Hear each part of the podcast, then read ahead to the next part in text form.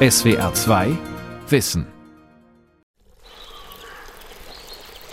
Anfang des 19. Jahrhunderts in Gönningen am Fuß der Schwäbischen Alb. Die Erntezeit ist vorbei, das Laub der Wälder hat sich bunt gefärbt, die Tage werden kürzer. Die weißen Kalkfelsen des nahen Rossbergs, des Stöffel und des Pfullinger Bergs leuchten jetzt besonders intensiv im Abendlicht. Und während das Leben in den umliegenden Bauerndörfern allmählich an Tempo verliert, vibriert das schmale Gönninger Tal geradezu vor Geschäftigkeit. Abseits von Industrie- und Kulturmetropolen wie Berlin, Manchester, St. Petersburg oder Chicago wird hier Weltwirtschaftsgeschichte geschrieben.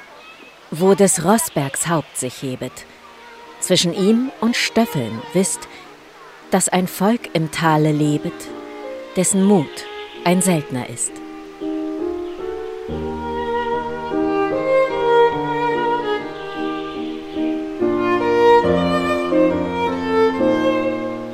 Die Samenhändler an der Schwäbischen Alb. Von Gönningen in die Welt. Von Pia Fruth. Das weltabgeschiedene Dorf ist eine wichtige europäische Handelsdrehscheibe. Über die Hälfte aller Männer und Frauen in Gönningen verdienen ihren Lebensunterhalt mit dem Hausierhandel. Die meisten von ihnen sind überdurchschnittlich gebildet, können lesen, schreiben, rechnen und sprechen eine oder mehrere Fremdsprachen. Ende September brechen sie zu Fuß oder mit dem Pferdewagen in alle Himmelsrichtungen auf. Manche ziehen zu entlegenen Gehöften in den Alpen, andere in Richtung des russischen Zarenhofs, erzählt Jörg Barton, Professor für Wirtschaftsgeschichte an der Universität Tübingen. Genau, das Besondere an Gönningen ist natürlich, da kommen wir später noch dazu, diese sehr große Distanz, die sie überwunden haben bis nach Russland, bis nach Amerika. Äh, viel auch in die Schweiz und nach Skandinavien und so. Also ich denke, Gönningen war im frühen 19. Jahrhundert und mittleren 19. Jahrhundert eine der Drehscheiben für diesen Handel mit Gemüsezwiebeln und Samen auf jeden Fall. Selbst des Ozeans Gewässer hemmt nicht ihren Handelsfleiß. Wenn Sie meinen, dort sei es besser, unternehmen Sie die Reis. Das Ackerland im Gönninger Tal ist nicht so fruchtbar, dass alle von der Landwirtschaft leben könnten. Ein Großteil der Landschaft besteht aus Kalktuff und mageren Obstwiesen. Auch im Handwerk gibt es nicht für alle Arbeit. Dafür ist vor allem in wenig erschlossenen Gebieten Europas das Obst knapp, genauso wie Saatgut für Bauerngärten und Felder. Blumen und Blumensamen sind überall Mangelware. So haben die Gönninger schon im 16. Jahrhundert begonnen, Trockenobst, Gemüse und Blumensaaten von Haustür zu Haustür zu verkaufen. In Württemberg haben wir schon sehr früh eben eine sehr starke Fokussierung auf Gewerbe, insbesondere das berühmte Textilgewerbe im Nordschwarzwald, um Kalf herum. Wir haben diese Spezialproduktion von Uhren und von Glasprodukten im Schwarzwald die übrigens auch teilweise über Wanderhandel verkauft wurden. Und dennoch ist Gönningen bis zum Ende des 20. Jahrhunderts in vielerlei Hinsicht einzigartig in der deutschen Wirtschaftsgeschichte. Nicht nur, dass jedes Jahr um die tausend Menschen für Monate aus ihrer Heimat weggehen und ein ganzes Dorf praktisch verwaist zurücklassen. Es lebt beispielsweise auch kaum jemand von der Armenfürsorge. Schon 1797 ist im Gönninger Pfarrbericht festgehalten, Wenigstens hat keines nötig zu betteln. Und ein jedes hat, außer einigen Gebrechlichen und Alten, seine tägliche Arbeit. Gerade in den Hungerzeiten des 19. Jahrhunderts mussten die Gönninger also wesentlich weniger Ortsarme unterstützen. Und das hat man natürlich auch teilweise dadurch erreicht, dass die Frauen mitarbeiten konnten und da eine ganz wichtige Rolle spielen. Beinahe nirgendwo sonst in Europa sind die Frauen so aktiv ins Wirtschaftsgeschehen eingebunden wie hier am Fuße der Schwäbischen Alb. Meine Großmutter war viel auf der Reise, aber schon als junge Frau auch. Wenn sie komme ist, dann ist da Lichtabend gemacht worden, da ist tanzt und jeder hatte mal mit der schönen Marie, hatte ich bloß keins auf der Reise, mit der schönen Marie tanzen wollen. So erinnert sich die ehemalige Samenhändlerin Doris Ziegler. Bevor ihre Großmutter und die anderen Gönninger Frauen im Herbst auf die Reise gingen, mussten sie sich jedes Jahr um eine sogenannte Koststelle für die Kinder kümmern. Denn die blieben zur Reisezeit alleine zurück im Dorf. Sowohl die schulpflichtigen als die nicht schulpflichtigen Kinder werden auch älteren Geschwistern überlassen oder, falls diese selbst auf der Reise sind, einem alten Großvater oder Großmutter. Mit Vorliebe werden die Kinder auch von ihren verreisenden Eltern in den umgebenden Bauernorten, zum Beispiel auf der Alp, untergebracht, wo sie reichlich Milch bekommen. Meine Mutter war im Gasthaus Adler als Kind. Meine Großmutter hat sieben Kinder gehabt, zwei Buben und fünf Mädchen. Die sind alle noch da gekommen. Nach Insetag sind versorgt worden. Das waren härtere Zeiten. Mit allen Licht- und Schattenseiten muss sich dem Handel alles hier unterordnen. Kirche, Schule, Rathaus und Familie sind diesem gewaltigen Gebieter unterworfen. Wenn die Frauen, Mütter, Großmütter, Cousinen und Tanten wochenlang unterwegs sind, bleiben sie dabei meistens in einem Umkreis von einigen hundert Kilometern um das heimatliche Gönningen. Viele Männer unternehmen dagegen gefährliche und kräftezehrende Fernreisen. Ich, Johann Martin Merz, geboren im Oktober 1824 in Gönningen, Oberamt Tübingen, schreibe einige meiner wichtigsten Begebenheiten nieder wie folgt. In meinem 18. Jahr entschloss sich mein Vater, sich dem Handel zu widmen. Er kaufte ein Fuhrwerk und bewarb sich, mir einen Reisepass zu verschaffen – ich reiste mit meinem Vater nach Ungarn und bin auf meiner ersten Reise 33 Wochen gewesen. In seinem Lebensbericht hat der Gönninger Samenhändler Johann Martin Merz Mitte des 19. Jahrhunderts Erinnerungen an seine Zeit als Wanderhändler festgehalten. Auf knapp 30 Seiten notiert er die wichtigsten Erlebnisse seiner Reisen, die er über 23 Jahre lang unternommen hatte. In die Walachei zum Beispiel, nach Russland, ins Moldaugebiet und ins Baltikum. Wie viel mussten wir auf unseren Reisen ausstehen? Wie viel Mal kamen wir ganz durchnässt und hungrig in einem elenden Wirtshaus an, wo weder kaltes noch warmes zu bekommen war, kein Brot und nicht einmal ein trockenes Plätzchen zu sitzen oder zu liegen? Wie viel Mal mussten wir unter freiem Himmel nächtigen, dass oft morgens ein halber Fuß Schnee auf uns lag? Neben dem Wetter sind es oft auch politische Wirrnisse, die das Leben in der Fremde schwer machen. Im Februar 1846 gerät Johann Martin Merz bei einer Russlandreise in einen nationalen Aufstand gegen die Teilungsmächte Preußen und Österreich. An der Fasnacht brach die Revolution aus. Wir konnten nicht weiterfahren. Überall wurde gemordet und gebrannt. Edelleute wurden ganze Wagen voll Tod von allen Seiten gebracht. Die Städte waren blockiert und Lebensmittel schwer zu bekommen. Also mussten wir notgezwungen einen Ausweg suchen.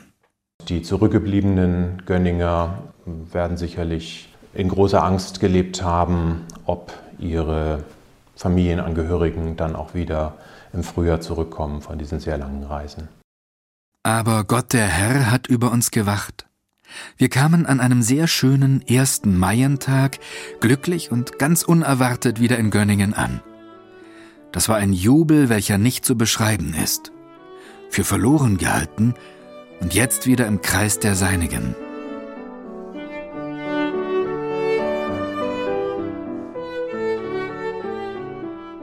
Ja, der Wanderer mag sich freuen, der des Winters Frost ertrug, dass zum Weihgesang des Maien ihm die holde Stunde schlug.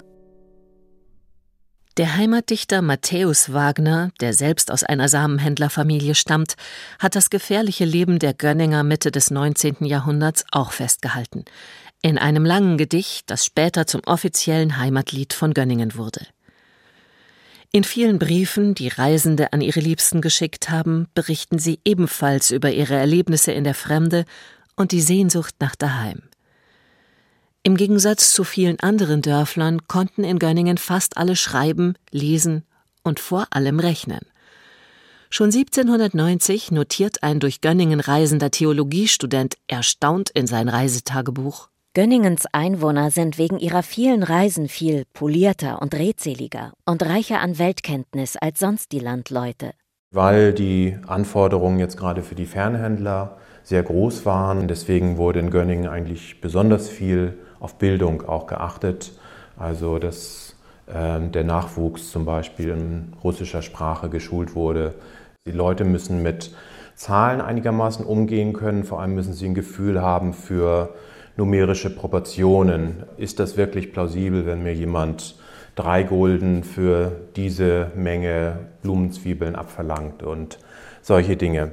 Also das ist sonst nicht so üblich gewesen im 19. Jahrhundert in anderen deutschen Regionen.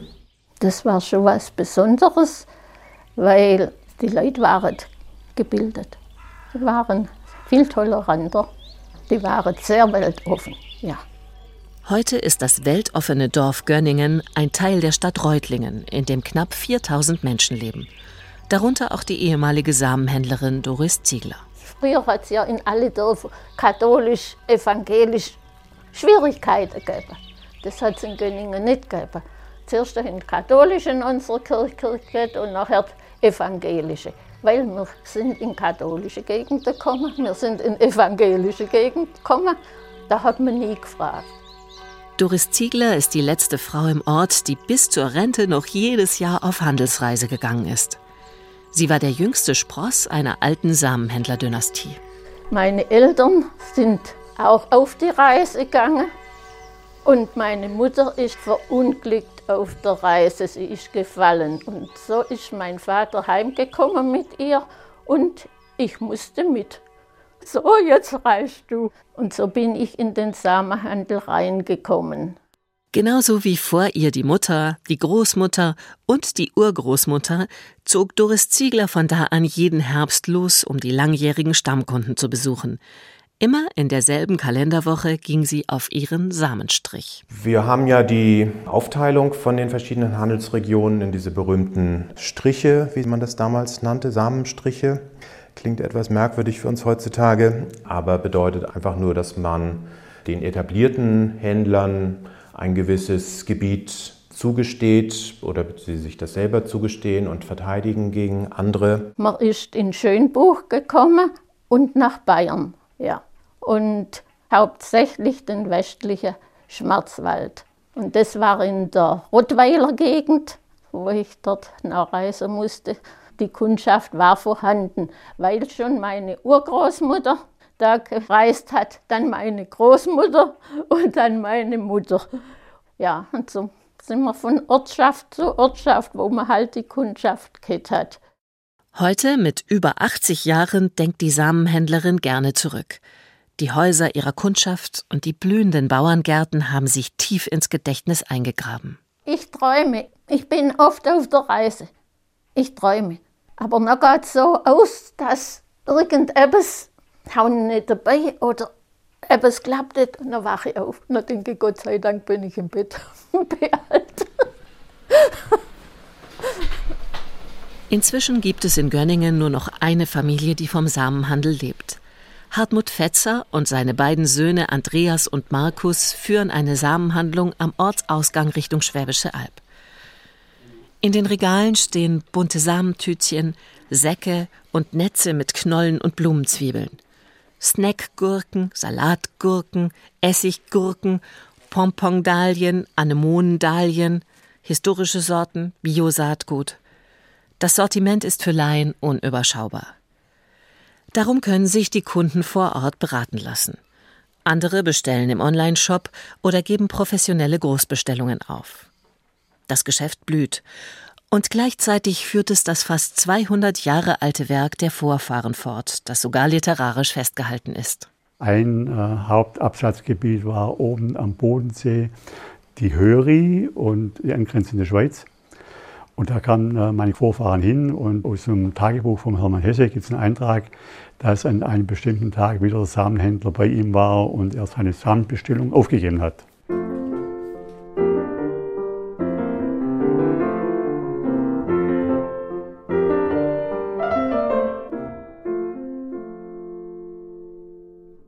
Noch heute, in diesem modernen Unternehmen, ist der Rhythmus des traditionellen Samenhändlerjahres spürbar.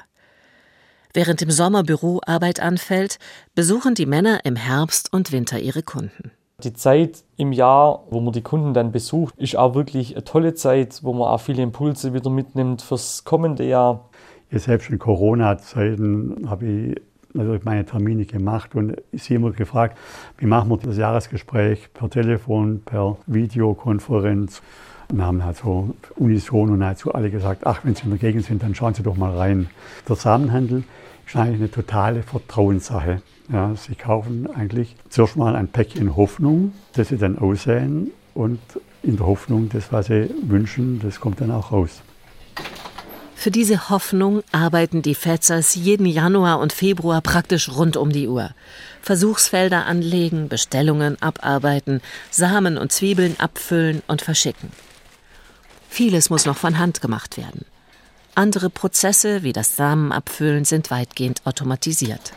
Der Samenhandel ist ein reines Saisongeschäft. Ja. Wir machen also so äh, im ersten Vierteljahr ca. 60 Prozent vom Jahresumsatz. Das muss man einfach bereit sein zu leisten. Aber dadurch ist es ein sehr schöner Beruf. Man kriegt unheimlich äh, tolles Feedback von Kunden, die Spaß im Garten haben.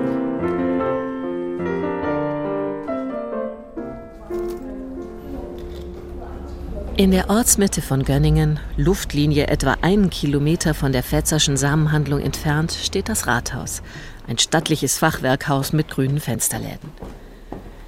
Im ersten Stock hat Rainer Ganzner gemeinsam mit anderen Gönningern ein Samenhandelsmuseum eingerichtet. Etliche Ausstellungsstücke hat er eigenhändig von ehemaligen Händlerfamilien im Ort zusammengetragen. Neben Vitrinen mit Briefen, Kleidungsstücken und Bildern ist im Museum auch eine historische Packstube wieder aufgebaut. Wir haben hier einen wunderschönen Schrank, so einen Apothekerschrank mit vielen Schubladen.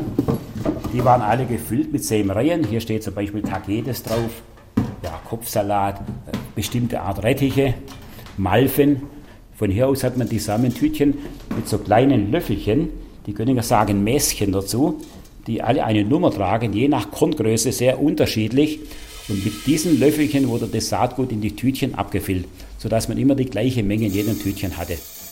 Die Packstube im Museum steht genauso wie die Verpackungsanlagen bei Fetzer symbolhaft für das Konzept des Gönninger Samenhandels. Einkaufen, abfüllen, weiterverkaufen. Dabei stammten von Anfang an Saatgut, Blumen und Gemüsezwiebeln von Bauern und Großgärtnern in ganz Europa. Schon im Jahr 1592 wird erstmals urkundlich erwähnt, dass ein Gönninger Samenhändler im oberschwäbischen Saulgau für zwölf Gulden Samenkörner einkaufte. Er investierte damit ein halbes Vermögen, denn für zwölf Gulden konnte man damals ganze vier Pferde kaufen. Anschließend machte er sich zu Fuß auf den Weg zu seinen Kunden, quer über der Schulter den typischen Zwerchsack der Samenhändler. Es ist ein grüner Sack, der auf beiden Seiten zugenäht war und dann gedreht und quer über die Schulter geworfen wurde, so dass auf beiden Seiten das gleiche Gewicht war. Man konnte aufrecht gehen. Der Zwerchsack kommt daher von quer über die Schulter werfen. Und in diesem Sack haben die Gönniger ihre Sämreien getragen und zu ihren Kunden gebracht. Neben einem historischen Zwerchsack zeigt das Samenhandelsmuseum auch das wichtigste offizielle Dokument der Samenhändler, einen Reisepass, die Erlaubnis zum Wanderhandel. Die bekam nur, wer ein einwandfreies Prädikat vorweisen konnte, also nicht trank, spielte oder wegen Betrügereien aktenkundig geworden war. Das fast 200 Jahre alte, faserige Stück Papier im Museum ist auf den Samenhändler Johann Georg Grauer ausgestellt. Vielfach gefaltet, mit schwarzer Tinte vollgeschrieben und mit dem Siegel der Königlichen Stadtdirektion Tübingen versehen. Er ist zu Fuß an der Ostseeküste entlang gelaufen. Man sieht das hier an diesen vielen Stempeln. In jeder Stadt musste er sich einen Stempel geben lassen zum Übernachten. Zweieinhalbtausend Kilometer nach St. Petersburg. Und er ist dreimal gelaufen in einem Jahr hin und zurück. Das sind 15.000 Kilometer. Auf einer seiner langen Reisen stirbt Johann Georg Grauer. Ein Schicksal, das er mit vielen anderen Samenhändlern teilt. Vor allem Unfälle und Krankheiten wie die Pest oder die grassierende Cholera raffen viele Reisende dahin, erklärt der Tübinger Wirtschaftshistoriker Jörg Barton. Gerade die Cholera war natürlich eine noch relativ neue Krankheit in Europa und für Menschen wie die Gönninger Händler, die sich jetzt aus ihrem vertrauten Umfeld in andere Städte begeben, ist das von besonders großer Tragik, weil man nicht genau weiß, wie man sich jetzt in einer großen Stadt wie Wien oder Augsburg oder St. Petersburg verhalten soll. Auch Johann Martin Merz beschreibt in seinem Lebensbericht, der übrigens ebenfalls im Museum steht, traumatische Erfahrungen mit der Seuche. Frohen Mutes macht er sich gemeinsam mit seinem Bruder auf den Heimweg nach Gönningen. Doch schon am dritten Tage bekamen wir einen Brief, welcher die Schreckenspost enthielt, mein Schwager sei gestorben an der Cholera. Nun, jetzt konnte ich meinem so lieben Schwager nicht einmal am Sterbebette die Augen zudrücken. Wir fuhren gleich zurück mit dem Dampfschiff und glaubten, unser anderer Kompagnon werde uns bei unserer Ankunft empfangen. Aber ach, wir kamen ins Wirtshaus und fragten, wo der Ziegler sei. Da antwortete uns der Wirt, im Totenhaus. Welch ein Schrecken. Herzzerreißend ist solch eine Szene. Wir gingen in das Totenhaus, sahen die Leiche und begleiteten sie auf den Gottesacker, wo beide nun beieinander ruhen. Ihre letzte Reise ist gemacht.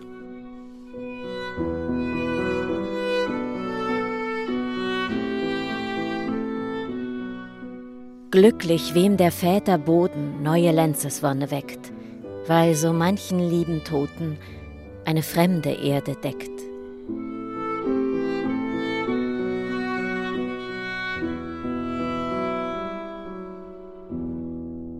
50 Prozent der Samenhändler sagt man, haben auf der Reise ihr Leben verloren, durch Überfälle, durch Krankheiten vor allem. Viele sind auch einfach in den Weiden Russlands verschwunden, hat nie mehr was von ihnen gehört.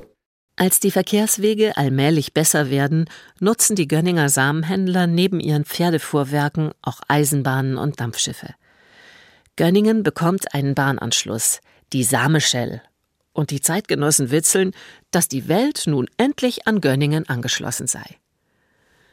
Mit den neuen Verkehrsmitteln gelangen die Gönninger nun bis nach Amerika, nach Finnland oder an die russischen Adelshöfe. Den neureichen Siedlern am Mississippi verkaufen sie Zwiebeln, aus denen stark duftende Hyazinthen wachsen. Die Entourage des Zarenhofs steht wie viele Adelshäuser der Zeit auf wertvolle Tulpen. Schon im 17. Jahrhundert kommt es in Holland zur ersten dokumentierten Finanzblase der Wirtschaftsgeschichte. Spekulationsobjekte sind Tulpenzwiebeln, erklärt Jörg Barton von der Uni Tübingen.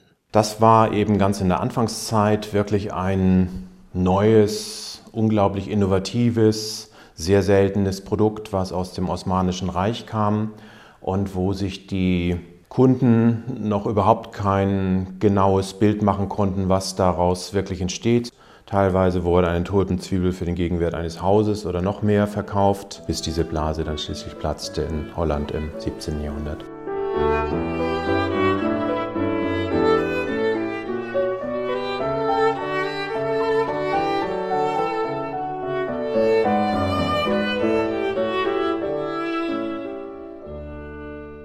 Im 19. Jahrhundert war der Markt längst nicht mehr so überhitzt wie zu Beginn der Tulpenmanie. In Gönningen begannen die Menschen sogar, die schönsten Tulpensorten auf den Gräbern ihrer Verstorbenen anzupflanzen.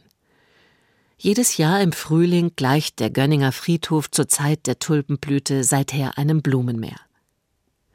Trotzdem bekamen die Samenhändler in ganz Europa noch immer gutes Geld für ihre Tulpenzwiebeln. Und oft nicht nur Geld, sondern auch lukrative Tauschwaren, erzählt Rainer Ganzner vom Samenhandelsmuseum. Wir haben einen Samenhändler, einen Wilhelm Ziegler, der eine Niederlassung in St. Petersburg hatte. Er hat vom Zarenhof Bilder mitgenommen, Gegensatz zu Geld, die dort aus der Mode kamen. Man weiß von Rembrandt und Van Gogh Bildern. Äh, die hat er in München in seiner Kunsthandlung ausgestellt und hat die dann der Stadt Stuttgart und der Stadt Reulingen vermacht. Jetzt gibt es in Stuttgart in der Staatsgalerie Bilder aus der Sammlung Ziegler, die sehr, sehr wertvoll sind. Auch die Reulinger Kunstsammlung hat einen Großteil ihrer Bilder von der Sammlung Ziegler. Auch russische Pferde, russische Wagen und russische Zigaretten finden mit den Gönninger Samenhändlern ihren Weg nach Württemberg und Abenteuergeschichten aus Amerika, wie zum Beispiel die vom edlen Häuptlingssohn Wawonda, der einen verwundeten Gönninger Samenhändler gesund pflegt und anschließend mit ihm Blutsbruderschaft schließt. Kurz, wer so viel unterwegs war wie die Menschen aus Gönningen, brachte Nachrichten und Wissen von überall her mit. Dieses ist ganz besonders wichtig gewesen für die Leute in Ungarn, in Südosteuropa und dann auch an der Wolga, die ja ursprünglich deutschstämmig waren und die sicherlich gerne Nachrichten aus der Heimat gehört haben. Das war sicherlich noch ein Zusatzbonbon. Nachdem der Gönninger Samenhandel im 19. Jahrhundert seine absolute Blütezeit hatte, lassen die Reiseaktivitäten allmählich nach. Händlerinnen und Händler wie die Vorfahren von Doris Ziegler oder Hartmut Fetzer besuchen ihre Kundschaft nur noch mit dem Bestellbuch. Die Sämereien werden in den Packstuben zu Hause anschließend in bunt bedruckte Papiertütchen oder in Netze gepackt und mit der Post verschickt. Ich weiß es von meinem Großvater. Der hat auf der Höri äh, die Gemüsebauern besucht von Haus zu Haus und ging dann heim und hat dann von Göttingen heraus die Aufträge kommissioniert und verschickt. Ich habe nichts dabei gehabt, bloß mein Buch. Heute müssen sich Hartmut Fetzer und seine Söhne gegen internationale Saatguthersteller behaupten, gegen Baumärkte und Gartencenter. Sonst geht auch ihr Geschäft unter wie alle anderen Samenhandlungen am Ort. In einem Wettbewerb zu bestehen, der kaum Skrupel kennt, ist nicht leicht. Was hat man im kleinen Gönningen Konzernen entgegenzusetzen, die Saatgut industriell auf Hochflächen in Afrika oder Südamerika produzieren und billig verkaufen? Die Monokulturen anlegen und in Kauf nehmen, dass die Menschen drumherum verhungern oder verdursten.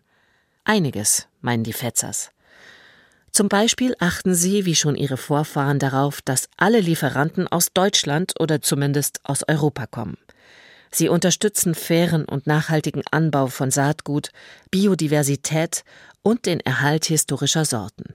In der Zeit, wo die Samenhändler in Gönningen reihenweise aufgehört hatten, war das schon eine schwere Entscheidung. Ich dachte über viele Jahre, dass das, was meine Eltern machen, ein aussterbender Beruf ist. Und erst so über die Zeit, wenn man auch die Arbeit mehr kennt, lernt man einfach gewisse Sachen zu schätzen und sich da auch weiterzuentwickeln.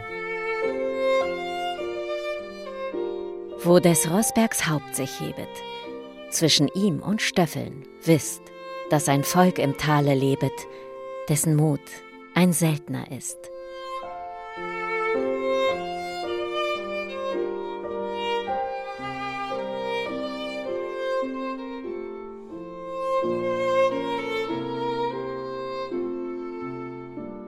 SWR 2 Wissen. Die Samenhändler an der Schwäbischen Alb Autorin und Sprecherin Pia Fruth, Redaktion Lukas Meyer-Blankenburg. Ein Beitrag aus dem Jahr 2021.